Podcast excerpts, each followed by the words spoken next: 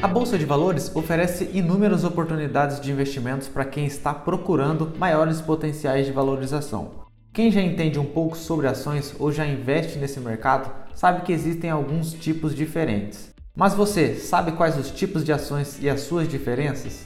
Se a sua resposta foi não, fique tranquilo que hoje irei te apresentar quais os tipos de ações que existem e as suas diferenças.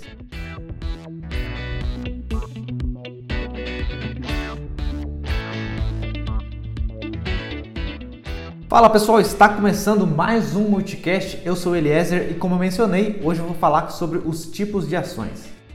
Bom, vamos lá. Antes de saber os tipos de ações que existem na bolsa de valores, é importante que você saiba o que são ações. De forma bem simples e resumida, ações, também conhecidas como papéis, são títulos nominativos e negociáveis que representam uma fração do capital social da organização. Ao comprar uma ação, o investidor se torna sócio da empresa. Além disso, ele passa a correr os riscos desse negócio, bem como participa dos lucros e prejuízos como qualquer empresário. Agora que você já sabe o que é uma ação, vamos para os seus tipos. Quando falamos sobre tipos de ações, nos referimos às categorias de ativos que são encontrados na B3. As ações mais comuns na bolsa são as preferenciais e as ordinárias, porém, não são apenas elas que existem e eu vou explicar cada uma aqui. O primeiro tipo são as ações ordinárias, também chamadas de ações ON. Essas ações são as mais comuns na bolsa de valores. Sua principal característica é o direito a voto e a participação nas decisões da empresa. Essa participação mais próxima da administração do negócio depende da quantidade de ações ordinárias que o investidor possui. Ou seja, quanto mais ações ordinárias, mais poder de voto um investidor possui. As ações OM são identificadas pelo número 3 após a sigla da empresa. O segundo tipo são as ações preferenciais, ou também chamadas de ações PN.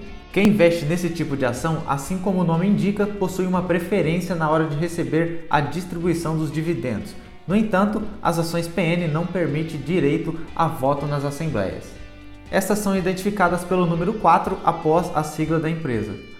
Porém, dentro das ações preferenciais ainda pode existir uma subdivisão entre as classes A e B, sendo respectivamente identificadas na bolsa de valores pelos números 5 e 6.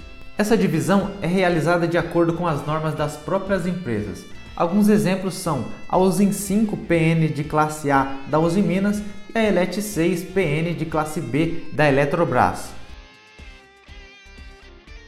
E o terceiro tipo são as units. As units não são ações, mas sim um pacote de classes de ativos, como ações ON e PN.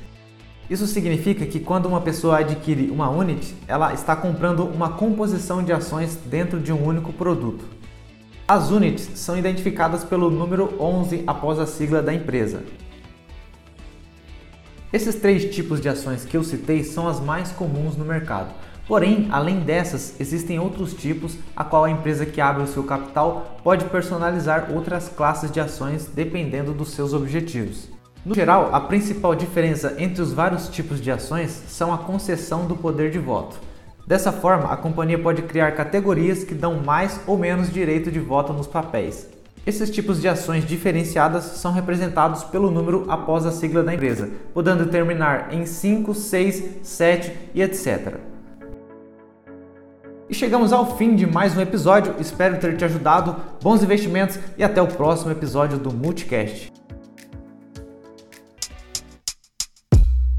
Se você investe ou quer começar a investir em ações, o Multibot é perfeito para você.